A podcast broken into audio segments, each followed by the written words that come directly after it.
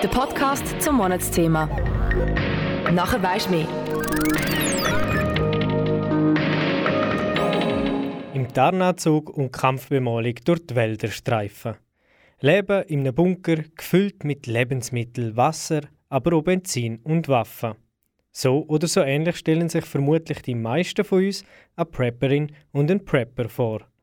Auf alle möglichen Krisen und Katastrophen vorbereitet sein. In Zeiten von Frieden und Stabilität für den Notfall vorsorgen. Weil man weiß ja nie, wie lange es so weitergeht und was noch kommt. Das ist das Credo vom Prepper. Subkulturen im Internet ist das Monatsthema vom Januar hier bei uns bei Kanal K. Seit der Corona-Pandemie hat das Interesse für Themen wie Selbstversorgung und Prepping zugenommen. Auch wenn der Zugang zum Internet im Extremfall nicht sicher ist, so ist für Prepperinnen und Prepper der Austausch über das Internet zu Friedenszeiten wichtig.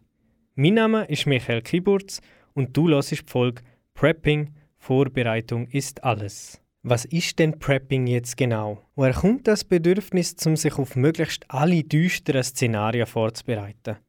Und über was tauschen sich denn so Personen im Internet aus? Um das herauszufinden, habe ich mit dem Philipp Natter von Sichersat geredet. Sichersat ist ein Schweizer Unternehmen, das sich auf den Vertrieb von langhaltbaren Lebensmitteln und der allgemeinen Krisenversorgung spezialisiert hat. Zuerst reden wir über das Preppen im Allgemeinen und anschließend über die Gründe, warum man preppt. Und zum Schluss werfen wir einen Blick auf den Austausch im Internet über das Thema Prepping. Kanal K. Wenn man sich im Internet über das Thema Preppen schlau machen möchte, dann fällt auf, dass so einige Begriffe zusammengefasst werden. Zum Beispiel Survival, Bushcrafting und eben Prepping.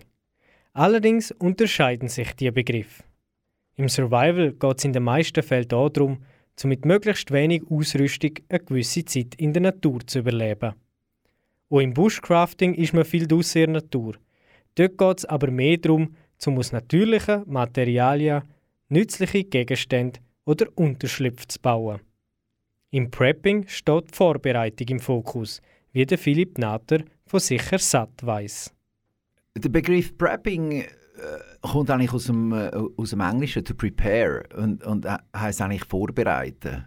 Ähm, wie man sich vorbereitet, auf was man sich vorbereitet, ist ähm, so ein jedem selber überlassen. Was wir ma machen, wir machen einen, einen stationären Notvorrat. Wir uns so vorbereiten, ähm, eben, wir sehen uns nicht als Prepper, äh, mir von der Sichersat AG, wo, wo, wo ich jetzt herkomme. Ähm, das, von dem her tut sich das ein bisschen unterscheiden von dem, was man allgemein so ein als Prepping oder Preppen versteht. Und was umfasst denn die Vorbereitung? Ist das nur äh, Nahrungsmittel, Wasser oder was ist da alles damit gemeint? Ja, jetzt in unserem Bereich, ähm, wir, wir haben uns spezialisiert auf die Langhaltbarmachung von, der, von Nahrungsmitteln. Also wir, wir, wir schauen, dass wir, äh, wie soll ich sagen, so wie, wie, wie es der Ausdruck kluger äh, Rat, Notvorrat, wie er vor 50 Jahren äh, bekannt gemacht worden ist, auch von unseren Bundesräten und da Werbekampagnen gemacht worden sind, haben wir probiert, äh, äh, neu, zu, neu zu gestalten, äh, äh, zeitgerecht wieder äh, ins Leben zu rufen, weil das total vergessen gegangen ist in diesen ja, 70, 80 Jahre, wo wir jetzt offiziell so ein bisschen Frieden haben in dem Zweiten Weltkrieg, das ist, äh, nachher ist das wie ganz üblich gewesen, dass man, äh, dass man einen Notvorrat daheim hat. Also Sie würden sich selber nicht als Prepper bezeichnen? Nein, absolut nicht. Absolut, eben nicht so, wie man sich vorstellt. Also ich gehe auch gerne mal in den Wald laufen und so, aber eben mehr, mehr laufen als äh, bei minus 8 Grad gucken, äh, schauen, kann ich, kann ich im Wald äh, überleben und übernachten. Das ist das ist mir ein weniger gegeben. Aber was mir wichtig ist, ich habe eine, habe eine fünfköpfige Familie, also ich habe drei, drei kleine Mädchen. Und äh, was mir wichtig ist, dass ich mich an äh, gewisse Zeit äh, wie soll ich sagen, unter, unterhalten und äh, überleben auch, wenn, wenn, wenn, wenn, wenn die Versorgungskette mal äh, zusammenbricht. Oder man eben nicht kann rausgehen wie man das in der, in der Corona-Zeit gesehen hat, wenn man äh, nicht hat dürfen raus. Da ist man äh, wie verpflichtet worden, de, de, etwas daheim zu haben. Und mhm. was da in Zukunft noch wird kommen, Ähm, das weiß man nicht, aber äh, eben ist man, für so einen Fall ist man dann wie ein bisschen gewappnet. Wo würden Sie die Grenzen ziehen? Was ist noch vorbereiten und wann geht es zu weit? Wenn zum Beispiel Personen sich auch Unmengen an Waffen und Munition anlegen. Für mich wird es schwierig, Grenzen zu ziehen. Ich finde, ähm, dass, äh, ich bin Verfechter von der Freiheit. Ich finde, das soll jeder selber entscheiden. Ich, ich selber äh, ähm, oder, oder eben auch wir, wir als Firma wir, verkaufen keine Waffen. Also wir, wir, und ich tue selber auch in erster Linie eben Nahrungsmittel, äh, Trinkwasseraufbereitung, äh, äh, Zubereitung dann auch von der, von der Nahrungsmittel. Das, das ist unser Fokus oder auch mein Fokus. Also äh, ich, ich beschränke es auf das, aber ich ich würde niemanden äh, verurteilen, wo, wo dort weitergeht, wo sagt, ja, nein, eben, ich, ich, ich will mich auch persönlich äh, absichern. Äh, das, das sage ich nicht, das sind Spinner, überhaupt nicht. Mit einem Notvorrat sich vorbereiten. Damit sind vor allem Lebensmittel wie zum Beispiel Teigwaren, Bohnen, Linsen, aber auch Suppe und diverse Snacks gemeint. Wo es Preppen anfängt und wo es aufhört, kann nicht trennscharf bestimmt werden. Ob die Anschaffung von einer Waffe und Munition noch wirklich zum Notvorrat zählt, muss jeder für sich entscheiden. Dass das ein Bild vom Prepper, wo häufig mit Vorurteil behaftet ist, hilft, bin ich mir nicht sicher. An und für sich ist ja ein Lager an Lebensmitteln nicht schlecht. Falls man mal krank wird oder sonst nicht aus dem Haus kann, hat man gleich etwas zum Essen. Ich habe von Philipp Natter wissen, was denn Gründe für einen größeren Vorrat sind. Wir haben vorhin darüber geredet, über das Vorrat anlegen nichts Neues ist. Also ich kenne es von meiner Großmutter und von meinem Großvater, dass sie das Gemüse und die Früchte vom Sommer ja, eingemacht haben, lagerfähig gemacht haben für den Winter. Aber jetzt so im Prepping hat es wie eine andere Dimension. Also, dass man für wirklich eine lange Zeit sich selber könnt versorgen Wieso sollten sich denn die Leute für so eine lange Zeit selber versorgen können?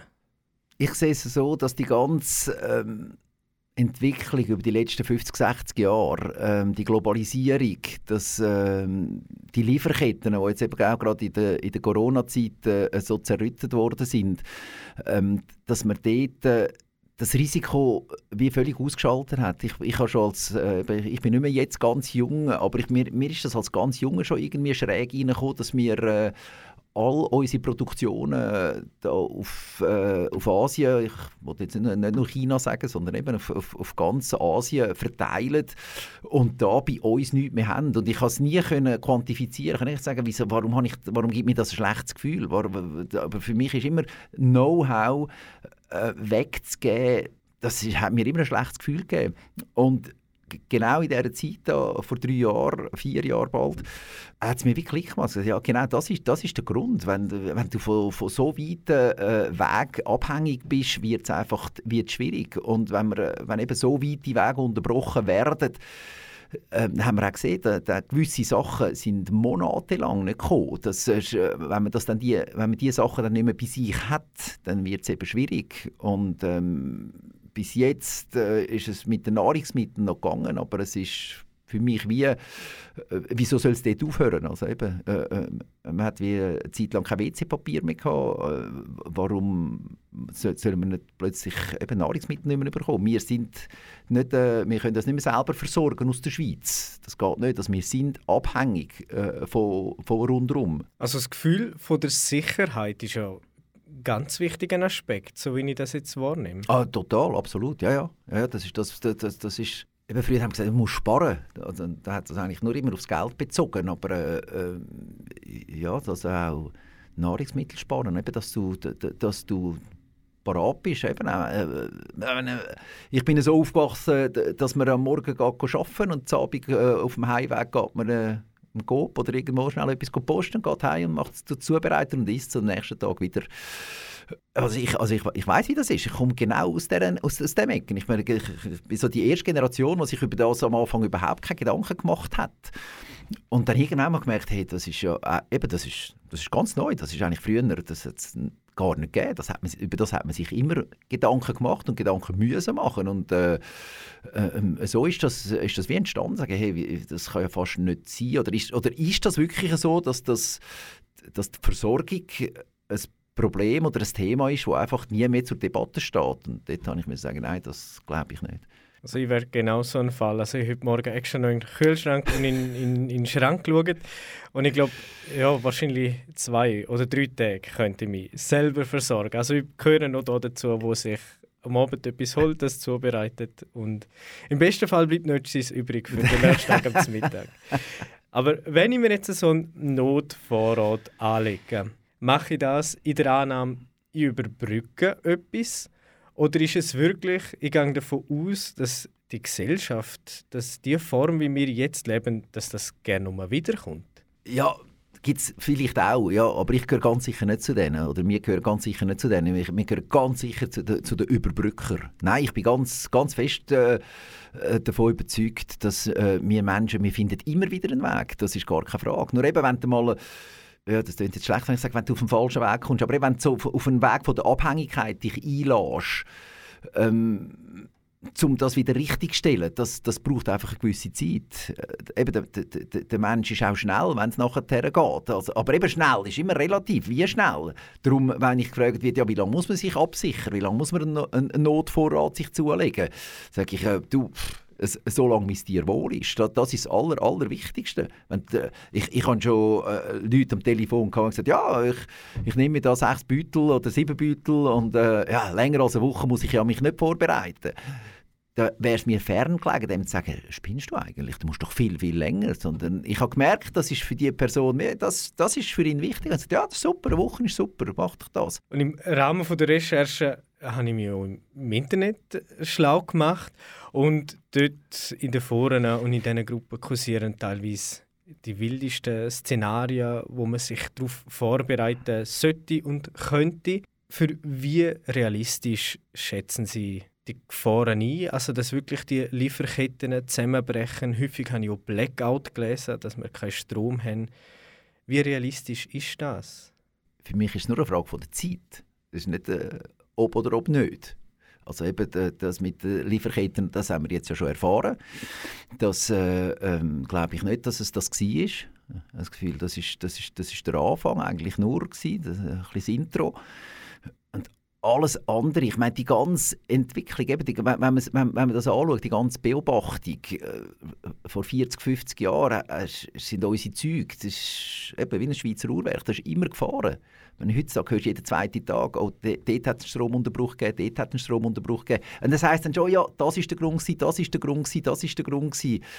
Aber wenn man es einfach neutral beobachtet, merkt man einfach, dass die, das ist eine krasse Zunahme von, von allem und, und die Entwicklung, eben so ein bisschen die, die Pyramiden in die Spitze mich, wenn man die Augen ein bisschen offen hat, dann ist das eine Entwicklung, die einfach ist.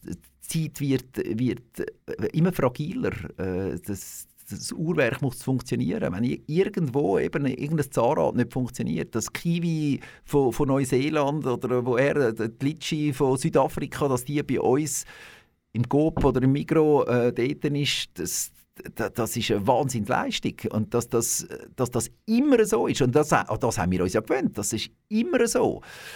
Und ich glaube, es geht um das, ähm, die Möglichkeit und Wahrscheinlichkeit in Betracht ziehen, dass das eben mal nicht so ist. Und die ist für mich, das ist, das ist nicht nur eine Möglichkeit, sondern das ist wie, das kommt, das ist gegeben. Ich will, eben, ich will, das ist jetzt gar nicht um Angst machen, aber einfach sagt, es, es sind Veränderungen da, wo, wo man das zumindest nicht ausschließen kann. Ich will es jetzt mal so sagen. Die Gründe, um sich einen Notvorrat anzulegen, sind also sehr unterschiedlich.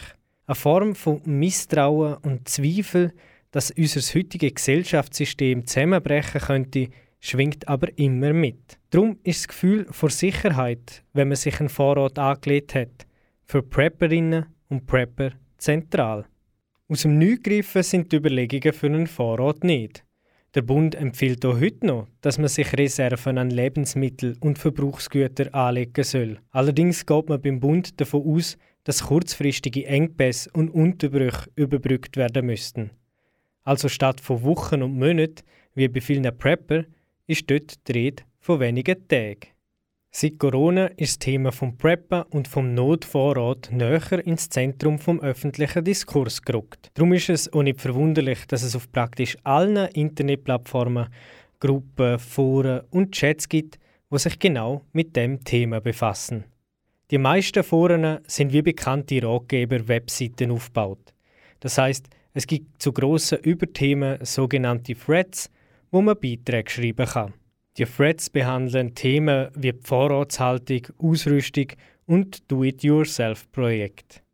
In diesen Unterhaltungen werden Tipps und Tricks geteilt, wie man zum Beispiel am einfachsten selber Lebensmittel haltbar macht oder welcher Rucksack und welche Bekleidung sich am besten für einen Notfall eignet. Auffallend hier dabei ist, wie aktiv sich die Userinnen und User austauschen und ihre Erfahrungen teilen. Ein paar Threads umfassen sogar mehrere tausend Beiträge. Die Menge ist zwar über mehrere Jahre zusammengekommen, aber jeden Tag kommen neue Beiträge dazu. Wer diese Plattformen nutzt, ist nur schwer herauszufinden. Ich wollte aber von Philipp Natter wissen, wie man sich Kundschaft von sicher satt vorstellen kann. Sind das Herr und Frau Schweizer oder nur Prepping Cracks? Aber sowas von Herr und Frau Schweizer, aber total. Einfach ein bisschen, ich würde sagen, ein bisschen eigenverantwortlicher unterwegs als vielleicht äh, äh, der Durchschnitt. Ob sich das auch aufs Internet übertragen lässt, dass sich in den Foren sozusagen jedermann aufhaltet, ist schwer zu beurteilen. Ein Grund dafür ist, dass praktisch niemand sich mit dem richtigen Namen bei so Plattformen anmeldet. Zudem wird immer wieder in diesen Chats darauf hingewiesen, dass man ja nicht seinen Vorrat oder seinen Wohnort soll zeigen Warum ist denn die Anonymität so wichtig? Ja, Diskretion ist, ist, ist ganz, ganz, wie ganz, ganz groß geschrieben. Und äh, zu dem äh, das, das, das haben wir auch irgendwie müssen lernen, als wir angefangen haben vor, äh, vor 14 Jahren, äh, haben wir äh, unsere Firma gegründet, haben, haben einen Transporter, ein Büsschen gekauft äh, haben den Sichersat-Kleber überall drauf da, haben Karton gehabt, Sichersat, überall ist Sichersat gestanden. Und dann haben wir die, die erste grosse Bestellung äh, bekommen, dann haben wir dem, sind wir mit dem Büssli losgefahren und haben dem das gebracht. Und dann, äh, ich sage immer, hat er uns fast mit den Flinten empfangen, hat er spinnen ihr eigentlich? Haben die das Gefühl, ich will, dass mein Nachbar weiß, dass ich da Mengen an, äh, äh, äh, ähm, an, Vorrat bei mir habe? Äh, das ist überhaupt nicht die Idee. Wenn, äh, sobald das irgendetwas ist, habe ich nachher das ganze Dorf, das bei, mir, bei mir hockt. Wir haben in der ersten Woche haben wir alle Kleber vom, vom Wagen müssen. Wir haben die, die alle vordruckten Kartons haben wir nur noch intern können brauchen und haben sehr, sehr schnell gemerkt, hey, eben die Leute, die, die sich vorbereiten, tun, die werden eben schon richtig schräg angeschaut. Und das sind schon die, die, die komischen. Und dementsprechend bleibst du auch in der Erinnerung. Und wenn dann etwas ist, dann sagen sie, also heißt dann, oh, das ist der Spinner dort, der hat doch hure viel im Keller. Ja, also ganz ehrlich, ich, ich habe drei kleine Kinder. Wenn ich nicht parat wäre, ja, meine Kinder am Verhungern sind, ja, dann, dann gehe ich auch dort, wo ich weiß, wo ich es bekomme. Weil wenn der Mikro und der Coop leer ist und es dort nichts mehr hat, das ist nicht... Ähm, total daneben, sondern das ist nichts als, als, als, als logisch eigentlich. Für die einen ist es logisch, für die anderen liegt es fern. Im ganzen Thema Preppen wird meistens für sich um die Familie geschaut. Aber der Philipp Natter kennt auch das Gegenteil, dass sich Leute so einen grossen Vorrat anschaffen, dass er so für andere lange würde. Auf diesen Plattformen werden aber nicht nur Tipps und Tricks weitergegeben. Aktuelle Ereignisse und das Weltgeschehen werden lebhaft diskutiert. Wie beim meisten, wo im Internet steht, sind auch diese Beiträge mit Vorsicht zu geniessen. Wichtig ist, dass man nicht alles eins zu eins glaubt, was dort steht. Denn in den seltensten Fällen kommen die Kommentare von Expertinnen oder Experten, die sich auf verlässliche Quellen abstützen. Das birgt mitunter auch die grösste Gefahr von so Plattformen. Seit der Corona-Pandemie hat sich die Schnittmenge von harmlosen Prepper und extreme Gruppierungen wie Reichsbürger und Querdenkerinnen vergrößert. Ich finde, ähm, ich, ich finde, es muss in einer Demokratie Platz für alles haben. Das finde ich so wie, das ist, das für mich persönlich ist das eine Entwicklung, die nicht wirklich gut ist. Dass es heißt, das ist richtig und das ist falsch. Für mich ist es dann falsch, wenn etwas Falsches passiert. Wenn jemand eine andere Meinung hat, ist das für mich wie nicht falsch ich tue nicht gerne streiten, aber ich führe gerne Streitgespräche. Also das heißt, für mich, für mich ist das ganz, ganz wichtig oder auch elementar, äh, ein elementarer Punkt in der Demokratie. Jeder, der einen anderen Standpunkt hat als ich, dem lasse ich extrem gerne zu, weil ich probiere, etwas mitzunehmen. Und solange dass der mir nicht, jetzt mal der Ausdruck nicht Faust ins Gesicht haut, dann darf der sagen und machen, was er will.